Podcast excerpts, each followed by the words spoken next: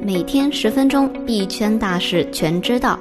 大家中午好，欢迎收听由区块链行情资讯 APP 蜜蜂茶提供数据支持的午间音频节目《必须知道》，我是主持人小蜜。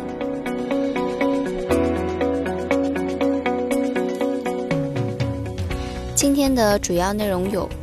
：BTC 活跃地指数创新低，调整风险并未完全解除。加密货币鲸鱼 Joe 零零七称，已经在价格下跌前做空了比特币。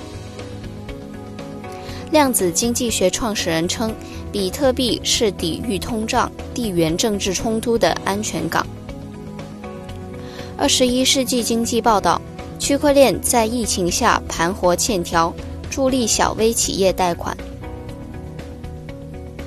博雅医链战役医疗物资捐赠存证公益平台运用区块链提高信息透明度与公信力。下面是快讯的详细内容。BTC 活跃地指数创新低，调整风险并未完全解除。随着 BTC 触底反弹，投资者的短线交易热情正在降低。与价格大幅度回调阶段的低价抢筹不同的是，技术性的反弹阶段的量能较小，更多投资者选择不参与现在的行情，表明调整预期依然没有结束。活跃地指数方面的数据显示，二月二十七日活跃地指数跌至数值新低，仅高于二零幺九年十月十七日和一月一日，可见最佳交易机会或不是现在。数据显示，以太坊期货日交易量接近历史最高水平。根据数据提供商 Skill 的数据，以太坊期货的每日累积交易量非常接近其2019年5月17日的历史最高水平，即54.5亿美元。2月27日，以太坊期货的交易量为52亿美元，火币的交易额最高为19亿美元。其次是 OKEX，交易量为十三亿美元。尽管交易量增加，但自二月二十五日以来，未平仓合约一直在下降。数据显示，Tether 在波场网络增发了一千五百万枚 USDT。根据 DeptTotal.com 稳定币专题页面数据显示，二月二十七日二十三时五十九分。USDT 发行方 Tether 在波场网络增发一笔价值一千五百万美元的 TRC 二零 USDT，快高度为一千七百五十一万九千三百九十九。截至目前，Tether 在波场网络上的 TRC 二零 USDT 总发行量已经达到了五亿九千八百三十九万五千零二十枚。加密货币鲸鱼 Joe 零零七称，已经在价格下跌前做空了比特币。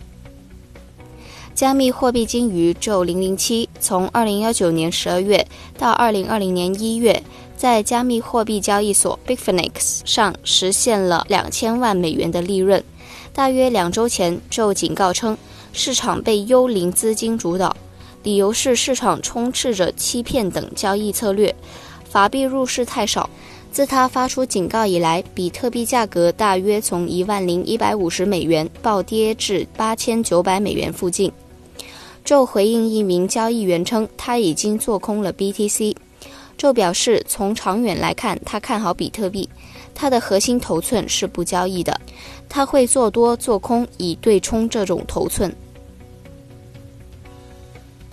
美国众议院将于三月举行有关区块链对小企业影响的听证会。美国众议院小企业委员会下周将举行听证会，讨论区块链对小企业的影响。据该委员会网站介绍，听证会将于美国东部时间三月四日上午十一时三十分举行，主题为“变革的基石：区块链技术对小企业的好处”。听证会将探讨创新者和企业家如何利用区块链技术帮助小企业提高生产率、提高安全性、开拓新市场和改变经营方式。IMF 官员称，稳定币应该考虑金融稳定性等公共政策。二月二十六日，在美国商品期货交易委员会技术咨询委员会举办的公开的会议上，国际货币基金组织货币和资本市场部副部长格里夫利强调，在稳定币方面应予以考虑一些公共政策，例如金融稳定性、货币政策控制、隐私、竞争、效率、消费者保护和金融诚信。CFTC 专员布莱恩·金滕斯表示。为了提供相关价值，通过代币化，稳定币有潜力充当可行的流动性交换媒介，并成为智能合约的有力推动者。量子经济学创始人认为，比特币是抵御通胀、地缘政治冲突的安全港。量子经济学创始人 Marty Greenspan 在给投资者的一封信中指出，从目前的模式来看，比特币可能继续受到日益增长的健康担忧和负面影响。他补充道：“比特币是避险资产还是风险资产？答案完全取决于你的观点。如果你是华尔街的交易员，甚至是散户投机者，这显然是一种风险资产。”如果你是一个货币迅速贬值的国家的公民，它无疑是一个避风港。他接着指出，比特币不是抵御利润下降的避风港，而是抵御通胀、地缘政治冲突和央行的避风港。到目前为止，这些股票似乎没有意识到这些威胁。接下来是一些国内的消息。二十一世纪经济报道：区块链在疫情下盘活欠条，助力小微企业贷款。二十一世纪经济报道刊文：疫情下的区块链盘活欠条，助力小微企业贷款。文章称，在供应链金融领域，区块链技术主导的融资业务模式正在快速的推进中。一般来说，在供应链金融中，核心企业上链后，买方的真实交易背景连同付款承诺生成一笔笔应收凭证，由卖方认领后，成为可流转、可融资的资产。小微企业用区块链实现无接触贷款，一定程度上可以解决现金流短缺的燃眉之急。深圳市税务局上线区块链电子发票极速版。为了使区块链电子发票快速辐射更多复工复产的小微企业，深圳市税务局紧急启动开发计划，在原有微信支付开票功能的基础上进行全面升级，将复杂的参数配置最大限度简化，并新增了扫码开票功能。于近日上线了区块链电子发票极速版。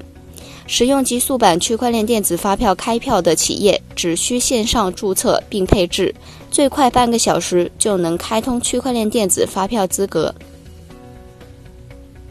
博雅依恋战役医疗物资捐赠存证公益平台，运用区块链提高信息透明度与公信力。日前，中国互联网金融协会指导发起，北京大学信息科学技术学院区块链研究中心、博雅正链北京科技有限公司开发建设了博雅医链战役医疗物资捐赠存证公益平台，旨在运用区块链技术的分布式、防篡改、可溯源等特性，来提高捐赠信息的透明度与公信力。为捐赠方和受赠方免费提供物资确认、可信存证、信息查询等在线服务，为社会各界提供公开、透明、可追溯、可反馈的监督途径，从而更好地凝聚社会信任与力量，共同抗击疫情。今天的快讯到这里就结束了，我们下期再见。